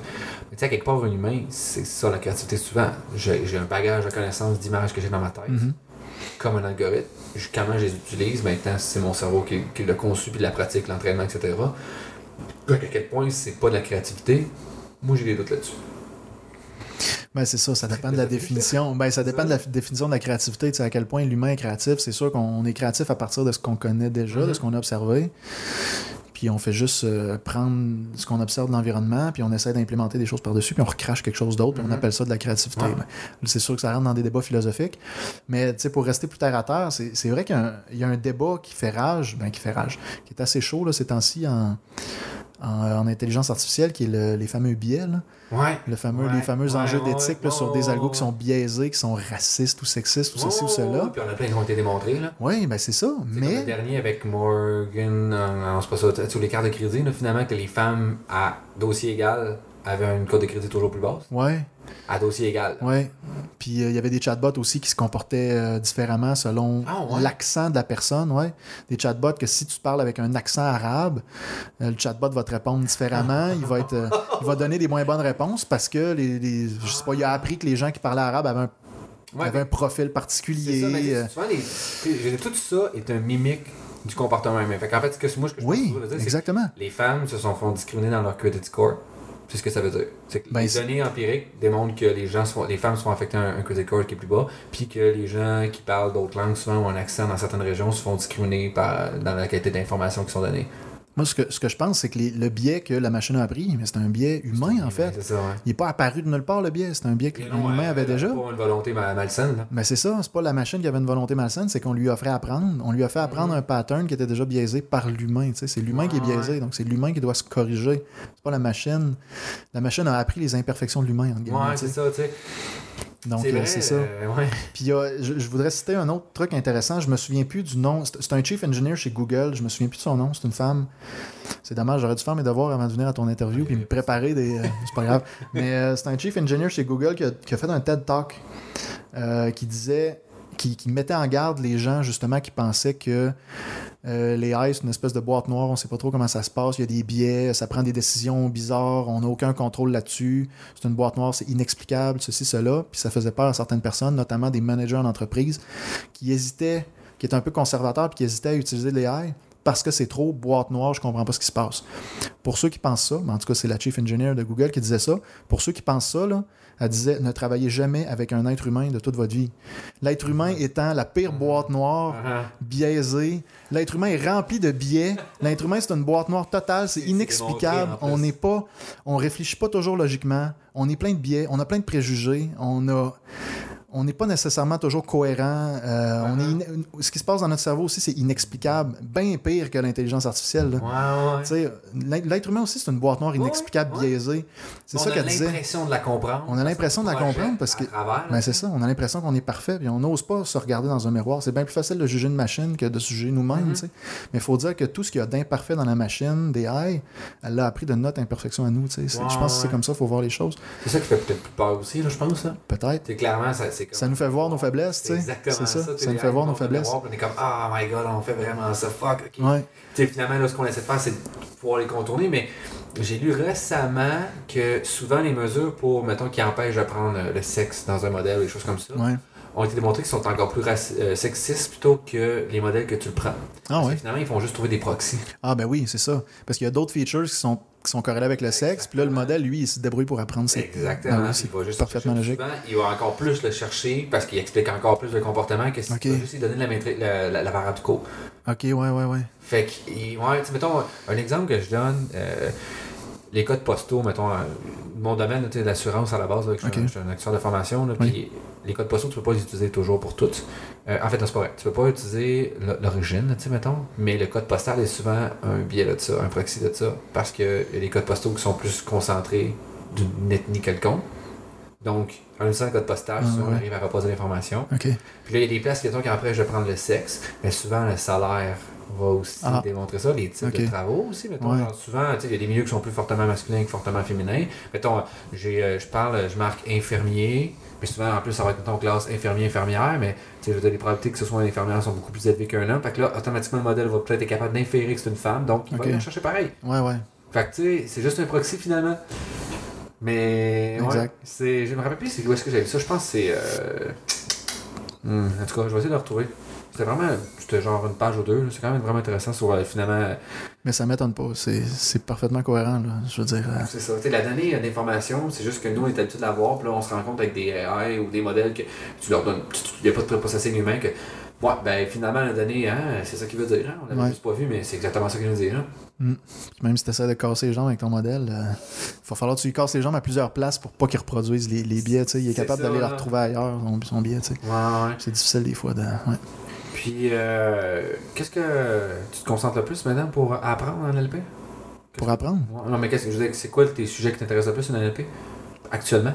Là, en ce moment, ben, en NLP, en ce moment, c'est surtout. euh, Là, je fais surtout de la classification, euh, de l'extraction d'informations, la sommarisation. Euh, ouais, c'est pas mal ça. Là. C'est quand même, tu trouves ça quand même tough, trouver des données, des choses comme ça? Tu sais, NLP, c'est un, souvent un problème, le texte annoté, puis etc., sur la classification. là. D'où l'intérêt de, de, de vendre, ben, pour, pour mon entreprise, là, on ça fait partie justement de notre stratégie d'affaires, là, de vendre, euh, de vendre, euh, de vendre l'annotateur euh, Rapidement. le- pour le avoir plus rapidement pour, a- pour avoir du. Tu sais, on fait du behaviorisme, là, tu sais, de, de- Ah. Genre, de récolter. Un peu, on recueille. vous Ouais, exactement. C'est bon, on, Exactement. on- C'est du tu sais, Puis on a des linguistes qui travaillent pour nous aussi, là, qui taguent des données manuellement, là, puis qu'elles. Ouais, euh, Justine? Oui, Justine, tu connais? Ben, ben, oui, ben oui, tu l'as rencontré. Oui, évidemment, évidemment. Puis, euh, Elle, c'est sa, sa job pas mal à temps plein, c'est un site, là, de, ah, de nous faire un bon dataset avec des, des requis clairs puis d'annoter le mieux possible. ne faut pas qu'elle annote trop bien non plus, c'est ça le, c'est ça le trick. Il faut qu'elle reproduise le comportement client le mieux possible. Si elle est trop rigoureuse dans son travail. Puis ça, va être trop un, un vanille dataset. Oui, c'est ça, ça va être trop un vanille dataset. Puis si les clients se comportent pas comme ça, il faut essayer de reproduire le comportement client le mieux possible. Fait qu'il y a des enjeux de. Ouais, ouais, ouais. Tu comme comment la va vraiment rentrer? moi, je suis vraiment. super, super piqué des affaires. Puis t'es comme, le client, euh, oublie ça. Là, genre, un, pour lui, c'est ce mot-là, mais finalement, c'est pas ça. Là, Surtout qu'elle est experte la langue. C'est un linguiste. C'est ça. là. Fait que les clients sont peut-être pas aussi experts. Fait que le mot qu'ils vont. Ils vont souvent les gens associent une, définition à un mot qui n'est pas nécessairement bonne. Fait que là, genre, tu te retrouves avec des données corrompues. Là. Ouais. Exactement. Ça, c'est un enjeu. pour ça. Là. Ben oui. Moi, je me suis rendu compte plus c'est le problème, c'est le dataset beaucoup. Puis taguer du dataset de langue, c'est souvent long et fastidieux. Fait que c'est problématique, là. Mais en, intelligence artificielle, la donnée, c'est le, c'est le nerf de la guerre, c'est le core business. C'est pas les modèles, là, C'est pas pour rien que Google, Facebook, etc., ils donnent leurs modèles, ils publient leurs modèles gratuits, là, parce qu'ils savent, ils savent que c'est pas ça, là, le, gros... Euh, l'enjeu, c'est pas ça, la grosse valeur est pas là, elle est pas dans le modèle. Elle est dans les données, elle est dans le pipeline de production, mhm. elle est dans l'intelligence d'affaires, en guillemets, d'avoir une vision claire, de répondre à un besoin d'affaires, de répondre à un besoin client. Mais le modèle qui est utilisé en dessous, comme je dis, c'est 5% de la job, puis... Euh, ouais, ouais, fait raison comme GPT-2, mettons, là, euh, OpenAI qui ont sorti, là, ben beau le modèle, mais ce qui est vraiment important, c'est le gros le 40 gigs de dataset tagué, bien, bien parsé. Là. Ça, tout le monde veut avoir ça. Le modèle, là, ok, il est implémenté. On va pas le sortir, ça a pris quoi? Je pense un mois, puis quelqu'un d'autre va implémenté. Tu sais. Ouais. non, non, c'est ça. C'est... Mais le dataset, par contre. Là, ouais. Donc, pensez-y, ceux qui sont à l'université. Si vous voulez une job, là, être capable de parser de la donnée, être capable d'identifier des besoins d'affaires, être capable de traduire un besoin d'affaires en solution d'intelligence artificielle, ça c'est extrêmement important parce que le client qui a un besoin d'affaires, il ne parle pas nécessairement le langage de la donnée. Mm-hmm. Lui, il parle son langage d'affaires. Mais être capable de comprendre ce que le client dit puis de traduire ça dans ton langage dans ton langage ah. data science, puis être capable d'en faire un, projet pour une équipe de data scientists. C'est là, je pense, Déjà ça, oui, oui, vraiment. C'est ça, être un expert, selon moi, c'est dire, OK, le client me parle avec un langage A, moi, je parle en langage B, je le map dans mon univers, puis là, je lui explique quelque chose, mais il faut que je le map dans son langage. Puis souvent, je pense, du moins en TI, que j'ai beaucoup vu des gens, mettons, qui sont comme, tu attends souvent ça, là, ah, euh, le produit veut quelque, le client veut quelque chose, c'est pas trop qu'est-ce qu'il veut. Non, non, non, t'as pas bien compris son besoin. Puis c'est à toi, ton expert, de dire, ouais moi, je pense que si, si ce que tu veux dire, c'est peut-être pas qu'est-ce que tu penses, mais je pense que ce que tu veux dire ça, ah, ok. Ok, mais nous autres, si ça marchera pas à cause de tel. C'est ton travail de faire ce mapping-là entre les univers. Parce que sinon, à quoi tu sers? Ouais, exact. Hmm, tu sais rien. Tu sais, consultant les affaires c'est exactement ça. C'est d'être capable de dire Moi, je suis un expert dans un domaine. Puis j'expliquais, j'expliquais à quelqu'un justement que son univers, c'est le droit. Puis là, j'ai essayé de faire un comparatif entre mes éléments, puis elle essaie de comprendre quelque chose. Ben, je faisais un mapping, mais en me disant son vocabulaire, mais c'était, c'était, à moi de faire ce rôle-là. Puis elle était comme, OK, je comprends ça, tu veux dire que c'est ça? Oui, puis après ça, je le ramène, mais c'est tough, là, tu sais. Oui, ben oui, c'est tough. comprendre un peu aussi qu'est-ce qu'elle veut dire, c'est comment le mapper comme faut, là. C'est à ça que ça sert un product owner ou un chargé de projet. Ou, euh, Exactement ça sert pas à rien, ce monde-là. Là. Ça, c'est quelque chose que j'ai appris aussi. Euh, sais quand tu es jeune, tu sors de l'université, tu, tu vas dans le milieu du travail, tu as tendance à voir les managers comme du monde qui apporte aucune valeur, qui font juste blablater, puis euh, qui sont là pour te surveiller. Mais c'est quand tu passes dans cette gang-là, parce que moi, je suis rendu chargé de projet, puis là, je suis rendu un peu plus en contact avec le client, puis je monte des projets par moi-même. C'est là que je me rends compte à quel point c'est important de bien définir le projet, bien définir la tâche, puis mhm. d'identifier le besoin d'affaires comme il faut, de bien répondre. Écrire le code en arrière, c'est une chose, mais il euh, faut que le code corresponde à un besoin d'affaires euh, important. Sinon, tout le monde n'est pas content. L'employé n'est pas content parce qu'il Sinon, tu perds ton code. Hey, le nombre d'entreprises qui perdent du code, là, que des développeurs écrivent du code qui ne se rendent jamais en production, ben, on a parlé du 87%. Là. Mhm. Ça, c'est entre autres aussi à cause de des mauvais managers qui ne sont pas mhm. capables de, comprendre le besoin du client de le traduire. Euh, en, projet réel pour une équipe de data science. Tu sais. C'est ça, c'est de combler le gap. C'est là où il y a, je pense qu'il y a le plus de valeur aujourd'hui en 2019 en data science. Là, là où il y a le plus de valeur, c'est pas tant des gens qui sont capables d'implémenter des gros modèles, ExcelNet, BERT, etc. C'est pas des gens qui sont très très bons en, intelligence d'affaires, euh, qui ont des MBA. Puis de, Je pense que là où il y a énormément de valeur à aller chercher, c'est entre les deux. La personne qui est capable de faire le pont entre celui qui mm-hmm. parle le langage d'affaires, puis qui, qui, est en contact avec le client, puis et le data scientist qui, euh, qui lui est juste un geek euh, qui, qui programme. Ah, ouais, ouais, ouais. C'est de faire le pont entre les deux. C'est un peu là-dedans que j'essaie de me situer. J'essaie d'être à la fois geek puis à la fois intelligence d'affaires, de me positionner dans le milieu. Puis euh, Puis qu'est-ce que tu as fait, maintenant pour euh, développer ces compétences-là? ah, j'ai appris sur le tas. Je me suis rendu compte qu'il y avait un gros déficit sur le marché, sur le marché, de, sur le marché de la business, là, sur le marché en général. Je me suis rendu compte qu'il y avait un gros déficit à ce niveau-là, pour toutes les raisons qu'on qu'on parle depuis tantôt. Puis je me suis rendu compte que j'avais potentiellement les compétences pour le faire. J'ai les compétences geek, certainement. Je suis un bon programmeur, je suis bon en mathématiques, tu sais, j'ai un background de maths pur, j'ai, euh, je, je suis un bon programmeur, je fais du clean code, tu sais, je comprends le langage dev, je comprends le langage programmeur, je comprends le langage matheux, mais je comprends aussi le langage euh, rentabilité, client, besoin d'affaires, etc. Donc je parle les deux langages, donc je pense que je pense que je peux bien me positionner. euh, je peux bien me positionner là, dans ce rôle-là d'être à la fois euh, de faire le pont entre le client et le dev. là. Ouais, ouais.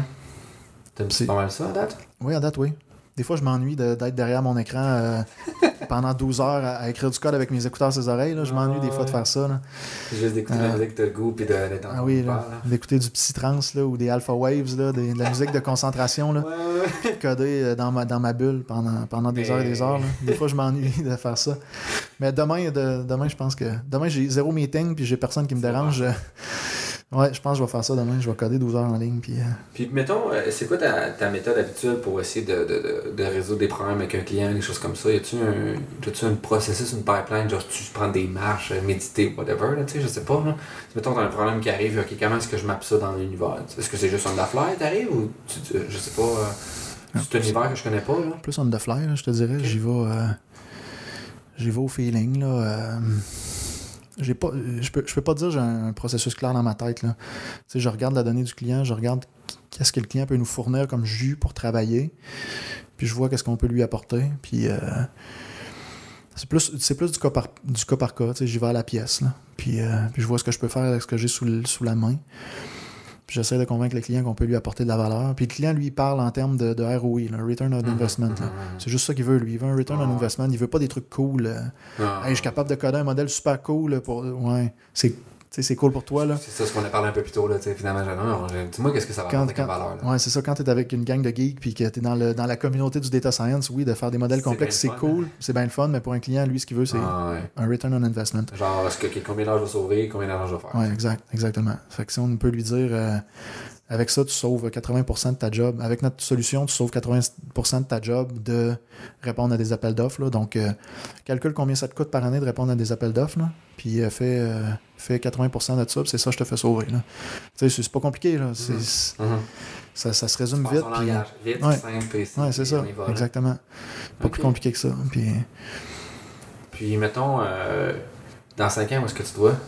dans 5 ans, où est-ce que je me vois? Encore chez Humaneo, euh, à être chargé de projet, puis euh, avec une grosse équipe.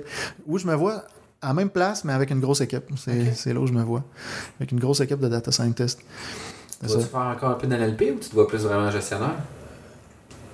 Les deux. Ok. Euh, les deux, quoique là, euh, c'est difficile de gérer le, le balancier entre les deux. Ouais, c'est ça. hein? Surtout que j'ai pas énormément d'expérience en tant que chargé de projet et gestionnaire d'équipe. J'ai pas beaucoup de gens en dessous de moi en ce moment, là, tu sais, dans mon équipe. Mhm. Puis déjà, ça me prend beaucoup de jus. Puis en même temps, euh, c'est normal dans une startup. Je veux dire, les choses, les, les choses bougent vite. Il faut s'adapter rapidement. Euh, puis il y a beaucoup de temps de. Étant donné que le, le- business case, puis les clients, puis le, on n'est pas sur un, on est- on- on n'est pas sur une vague, sais, qui, qui, qui fonce, euh, qui fonce tout droit. Puis euh, il y a beaucoup de travail à faire d'ajustement. De, Ouais, là, pour de balbutiement. Ouais, c'est ça. C'est pas une bonne approche, on va aller dans ce sens-là. Exactement. là. Euh, donc, il y a beaucoup de- ça, ça me demande beaucoup de jus, ça me demande beaucoup de temps de faire ça. Je suis souvent en, relation avec mon boss pour. On se fait beaucoup de meetings, puis euh, on rencontre des clients. Finalement, on a ce client-là, euh, ça serait plus urgent de développer ça. Puis la semaine prochaine, il nous arrive avec une autre priorité. Ah, finalement, Mhm. c'est là. Il faut développer ça de toute urgence parce que le client. euh, Ce client-là, il en a besoin aussi. là. ouais, le client, euh, il achète notre solution, là, go tout de suite, puis. euh, puis euh, on a besoin d'une solution pour lui. Puis bon, bref, c'est- ça, me demande beaucoup de temps de faire ça, puis j'ai pas le temps de coder énormément. Euh, Ça, demande, ça demande quand même du temps, c'est des pour ça aussi. Là. Oh oui, énormément de temps. être gestionnaire de projet, là, comme je te dis, il faut, faut, vraiment le, vivre pour comprendre. Tant que tu ne l'as pas vécu, euh, tu comprends pas. Euh, tu peux pas comprendre à quel point. Moi, je le, moi, je le comprenais pas, puis je l'ai appris sur le tas. Je l'ai appris sur le tard un peu que les gestionnaires de projet, euh, c'est sont pas là pour rien. C'est pas juste du monde qui se pogne le bang puis qui, qui te regarde aller puis qui te demande des ah. comptes. C'est pas juste des gens qui te demandent des comptes puis qui approuvent ta feuille de temps. ils, ils font une vraie job aussi, là, puis des fois, c'est une grosse job. Puis c'est une job importante aussi parce qu'une mauvaise décision dans un meeting, ça peut potentiellement coûter cher. En temps ou en ressources ou en n'importe quoi. Là, des fois, il y, a des, il y a des choses qui se décident sur un meeting de une heure qui peuvent jouer sur le roadmap pour les trois prochains mois. Mm-hmm. En une heure, tu prends une décision que ça, change les trois prochains mois. Puis si tu prends la mauvaise décision, tu as travaillé trois mois dans le bar, tu comprends? C'est ça des fois qui. C'est des gros enjeux euh, qui sont non négligeables pour l'entreprise. Bref, la question au départ, c'était où est-ce que tu te vois dans 5 ans? C'est ça, je me vois à moitié coder puis à moitié faire la job que je fais là. Là, en ce moment, le balancier est plus 75-25. Là, je passe 75% de mon temps à gérer, euh, gérer mes projets puis 25% de mon temps à coder. J'aimerais ça que ça revienne à 50-50. On verra, euh, on verra comment ça va aller. tu va donner ça. Euh, quel genre de skill set que tu vois pour ce que tu fais? Quel genre de skill set je vois pour ce que je fais? avoir les trois meilleurs skills qui seraient importants pour ça. Donc, moi, je voudrais faire ce que tu fais. Qu'est-ce que je devrais développer pour faire ça? Une question facile, je pense. Côté analytique, euh, le côté analytique, genre euh, résoudre des problèmes de type data science. Mais vraiment, pas nécessairement coder. Euh, je parle pas de code. Je parle pas de programmation. Je parle pas. C'est ça, de, décortiquer un problème, de définir un problème, d'analyser un besoin client, puis d'être capable de formuler un problème de data science avec ça. Juste le côté analytique, puis faire un protocole de, travail, mm-hmm. faire un pipeline, de, faire un roadmap, mettons avec ça, faire des tâches, des projets, tout. On va implémenter telle solution de telle façon, puis ça va prendre tant de temps, puis euh, ça va demander tant de ressources, puis euh, ça va donner à peu près tel résultat. Il faut que tu sois capable de donner une hypothèse de à quel point on va être capable de fournir des bons résultats ou pas. Ça, je dirais que c'est number one, euh, le number one skill. Le deuxième, c'est être capable de faire la solution, être capable de faire les tâches, être capable d'être un bon programmeur, puis être un bon être bon en maths aussi, avoir un suffisamment bon niveau mathématique, un suffisamment bon niveau en, en intelligence artificielle, mais surtout en programmation. C'est, peut-être étonnant ce que je vais dire là, mais je pense que c'est plus important d'être capable d'être un bon développeur, d'être capable de faire du clean code, que d'être bon en intelligence artificielle. Parce qu'il y a des chercheurs qui font un job à ta place. Quand tu es un ingénieur, là, mhm. tu reprends souvent tu reprends du code de d'autres. Mm -hmm. comprends comment utiliser le code. Oui, il faut que tu comprennes comment il fonctionne, puis pourquoi ça performe mieux que l'autre, puis pourquoi ça s'applique bien à ton, ah, à ton business case. Il faut que tu sois capable de comprendre comment le modèle fonctionne, mais d'être capable de le comprendre très, très, très en, en détail, granulairement, de tel layer, de, de savoir comment un mécanisme d'attention fonctionne en détail, avec la multiplication des vecteurs et tout et tout, puis le query, value, euh, puis mhm. l'autre, le troisième, je sais plus bref, ça, c'est important, mais c'est pas si important que ça. Surtout en tant qu'ingénieur, mettons. Ouais. Je suis pas d'accord. Hein. Qu'on comprend ce que ça fait un mécanisme d'attention dans NLP, de savoir exactement les calculs fonctionnent comment, c'est pas si important que ça. Ouais. genre, ton code, faut que ça, tu remets un, produit fini, là, fait faut que ce soit compréhensible. Ouais. C'est du code, c'est la façon de communiquer entre deux programmeurs, souvent. Fait que si c'est pas bien écrit, ben il y a des informations qui se perdent. Exact. Puis il faut que tu dises aussi que tu codes pas pour toi. Là. Ouais. Tu codes, tu codes jamais pour toi. Tu codes jamais, jamais, jamais, jamais, jamais. Jamais quelqu'un qui a juste. Que tu penses que quelqu'un a codé Microsoft tout seul. Là. Surprise. Non, non, c'est ça. Là. À moins que tu travailles au gouvernement et que ta job, c'est juste de produire des rapports. Là. Des rapports qui souvent sont lus par personne puis qui finissent dans filière 13, mais ça, c'est une autre histoire. On pourrait en parler avec du monde au département d'économie. Euh, ça, euh... ça, dans cette situation-là. Et Chris. Je rentrerai pas dans ce sujet-là, mais mettons que euh, les monde sont assez frustrés. Euh, je, compatise avec vous, mes sympathies pour des gens qui euh, se battent le cul à produire des rapports qui finalement, il y a deux, trois journalistes qui vont les lire, puis il y a un article qui va paraître à quelque part, mais le gouvernement ne prendra aucune action concrète pour ça. Bref, à moins que tu codes juste pour produire des rapports ou pour produire des articles, quand tu codes en entreprise, tu codes pas pour toi. Tu codes mhm. pour quelque chose qui va s'en aller en production. Tu... C'est ça, tu codes pour un module qui va s'intégrer dans un autre produit. Tu codes jamais pour toi. Donc, il faut que tu saches faire du clean code comme il faut. Puis le modèle d'intelligence artificielle en arrière, oui, c'est important de le comprendre, mais c'est peut-être, euh, tu sais, comme je dis, c'est 10% du code, tout le reste, c'est un gros mhm. pipeline de production. Donc, être capable de faire du clean code, ce serait la deuxième. Euh, c'est long ma réponse, hein? Tu m'avais ah, demandé trois. Euh, c'est correct. Donc, c'est ça, être capable d'analyser un besoin d'affaires, de le traduire en, problème de data science, d'être capable de faire du clean code, d'être un bon développeur. Et aussi, là, je vais plus parler si j'avais à choisir, là, je vais même pas parler d'intelligence artificielle et de mathématiques. Juste sur le plan humain, être capable de, de gérer la pression, euh, être capable de. C'est ça, être capable de gérer la Mhm. pression, être capable de de changer de track rapidement, euh, être réactif, euh, être, être, être versatile un peu, être polyvalent. Faut que tu sois capable faut que tu sois capable d'encaisser le fait que ton boss le, matin tu peux rentrer puis dit Hey, finalement euh, tout ce que tu es en train de faire mets ça de côté on embarque là-dessus il y a une urgence il faut régler ça tout de suite. Euh, c'est ça être capable de s'adapter à la réalité au jour le jour puis être capable d'encaisser euh, d'encaisser le fait de travailler sous pression là. Si t'es le genre de personne qui dit moi je veux faire mon petit 9 à 5 tranquille avoir ma petite description de tâches pas de pression euh, pas euh, Pas sûr qu'une startup, c'est la meilleure place pour toi. pas sûr qu'une startup, c'est la meilleure place pour toi. Va travailler au gouvernement si c'est ça que tu veux. Ça. Va pas travailler dans un, dans un contexte d'entreprise privée qui, qui essaie de se faire une place sur le marché. Puis que, il y a beaucoup d'incertitudes sur qu'est-ce qu'il fait. puis y a que, beaucoup d'incertitudes. ah, faut que tu aies de la tolérance au ouais, risque. faut, ça. faut que tu sois capable ouais, d'encaisser. oui. Tolérance aussi, effectivement, ouais. ouais. La- la- le changement, la critique probablement aussi, quelque chose comme ça, chose qui va être probablement présent dans un environnement où que tout ton rôle est défini, là, finalement. Là. Mais non, c'est intéressant. Comme... Je, je, je, je- que j'imagine de ton univers, c'est c'est pas mal que ce que je pense qui, est- qui me semble essentiel aussi. là. Ouais. Genre, euh, tu sais, c'est quelque chose qui bouge beaucoup, fait que c'est sûr que si t'es pas prêt à faire du changement, euh, cancel, t'auras pas de plaisir. Ouais. Le, le stress doit quand même être assez important aussi, tu sais. Plus Oui. qu'une entreprise qui est déjà établie, qui est capable d'absorber une perte, mais la tienne, c'est que tu, tu connais le boss, hein, c'est quasiment un de tes amis, là, vous avez sûrement une bonne proximité, là. Ouais, quand même. Fait que tu sais, t'es comme, j'ai pas envie nécessairement d'y faire perdre ton projet, là. Ouais, exact. Faut que tu te committes dans l'entreprise aussi. C'est ça, faut là, que c'est un commitment, là. Ouais, ouais, exact. Puis euh, c'est sûr, si tu veux que ça se passe bien avec, ton- avec, avec ton boss, avec tes supérieurs, il faut que tu sois capable de comprendre que lui a mis ses trips à la table. tu sais, Il a Mhm. mis ses couilles à la table pour cette entreprise-là. faut que tu sois capable de comprendre cette réalité-là. Puis il faut que tu sois capable d'en prendre une partie, d'en prendre une charge sur tes épaules. Puis c'est tellement. Tu sais, c'est. C'est. c'est- c'est, euh, comment je dirais ça? C'est. C'est c'est comme un soulagement pour ton boss. puis C'est comme un.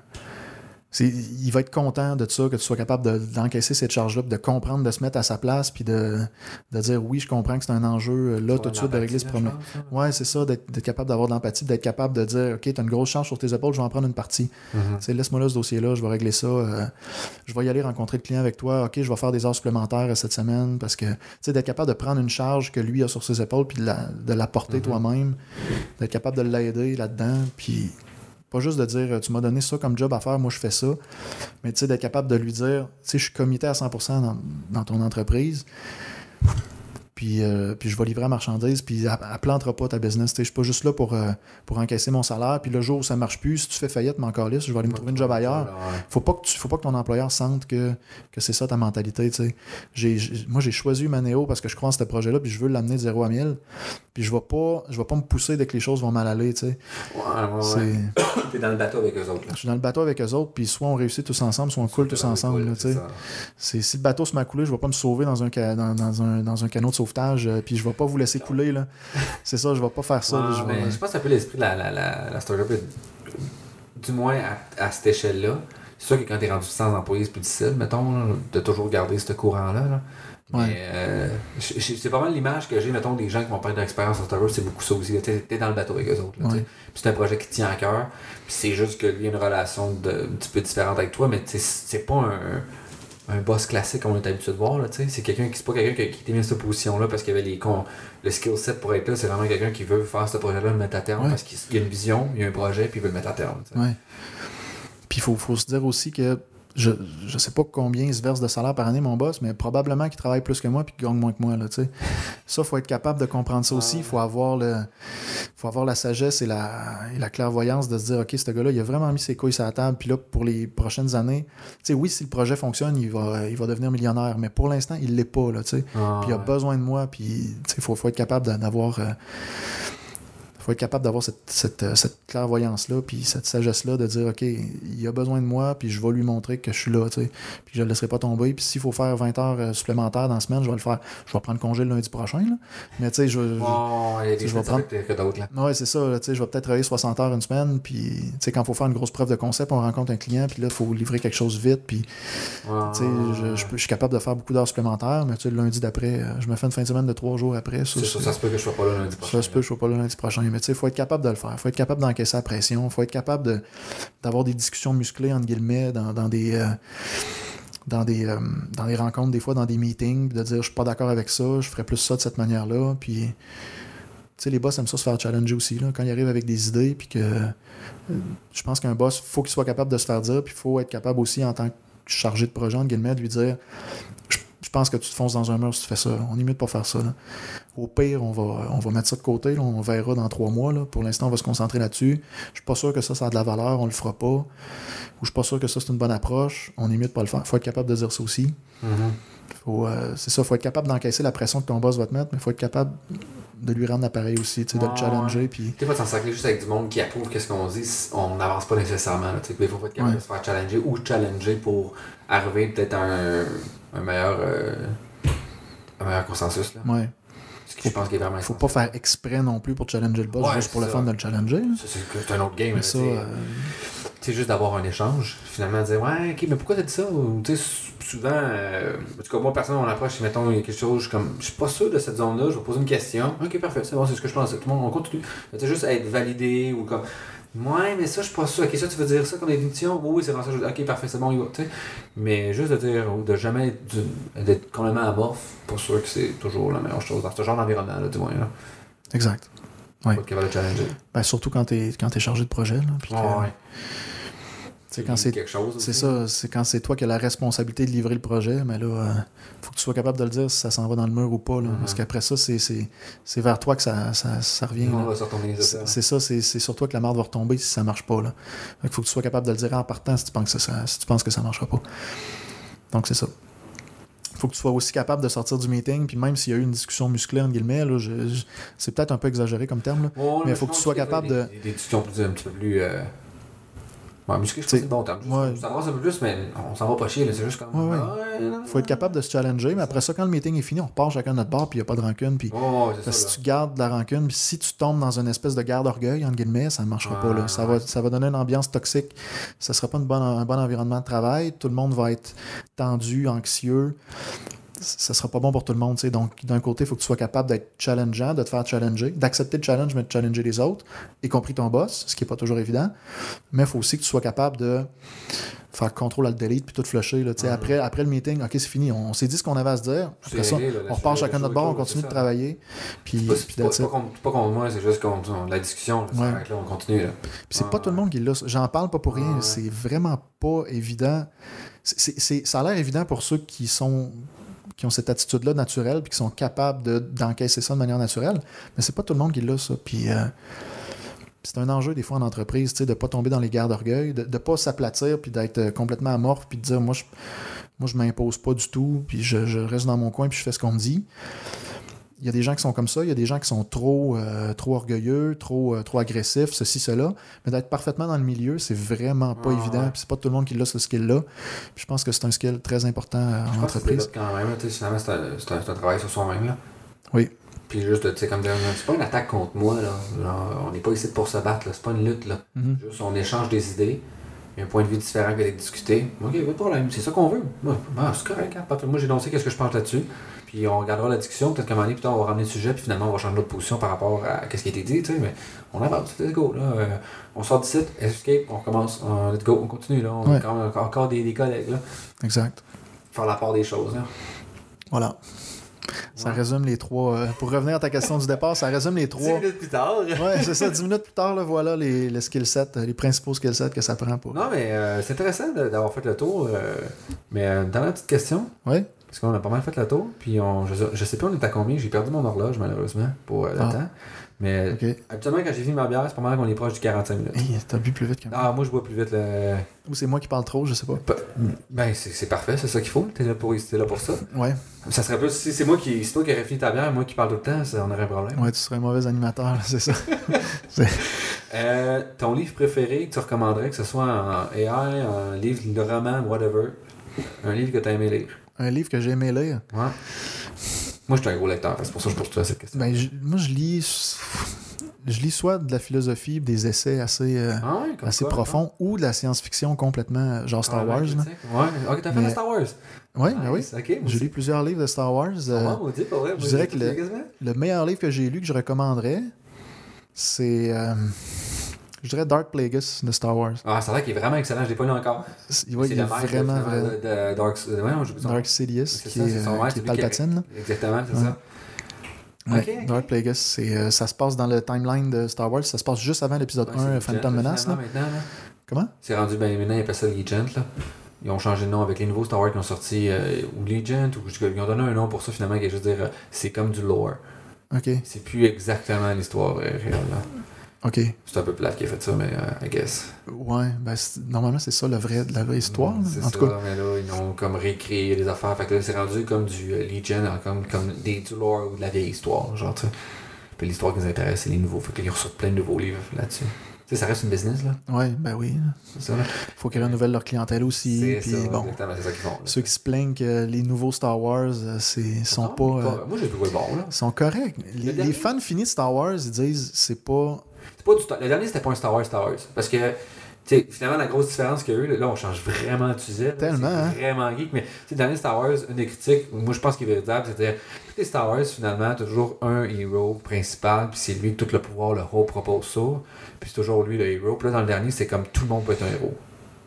Ouais, ben ils ont voulu faire table rase puis repartir, je pense, avec, Euh, exact. avec comme, des nouvelles bases.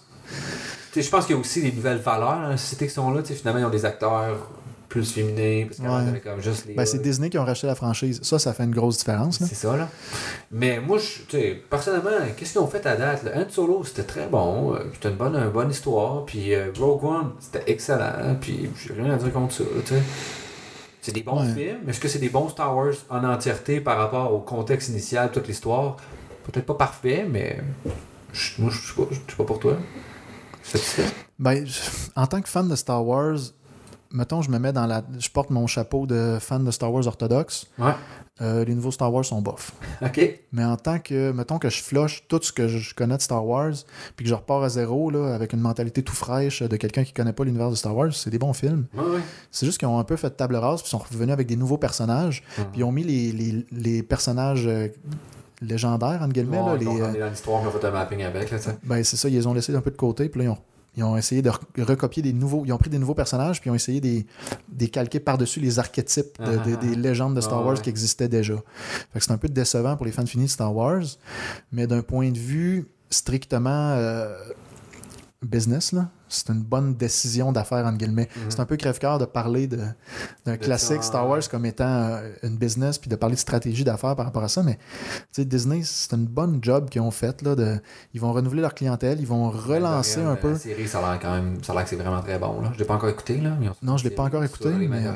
Ouais, ouais. Puis j'aime ça que ça prenne, forme, ça prenne la forme d'une série parce que c'est Ouais. tellement riche l'histoire de Star Wars. que c'est mieux. Puis Clone Wars aussi. Là.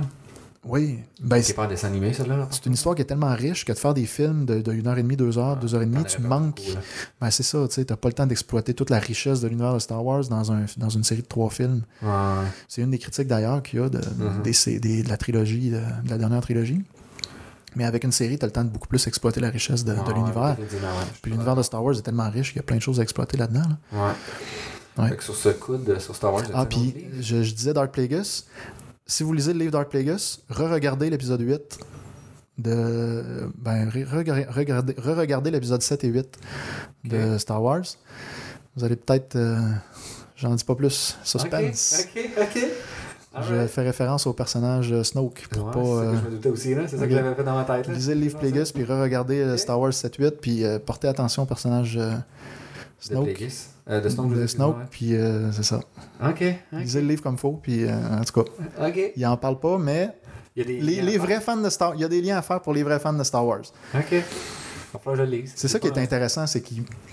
C'est wise, ils sont wise Disney, tu sais, ils reprennent des. Ouais, ils font des genres de. Ils font des genres de shootout, ils font des petits clins d'œil à certaines choses que juste les fans de Star Wars peuvent comprendre. Pour leur donner de quoi, mais ils ont quand même une nouvelle histoire, un nouveau. Mais ils n'emmerdent pas les, les, les profanes avec ouais. des trucs qu'ils peuvent pas comprendre. Fait que les vrais fans finis de Star Wars peuvent comprendre certains insides.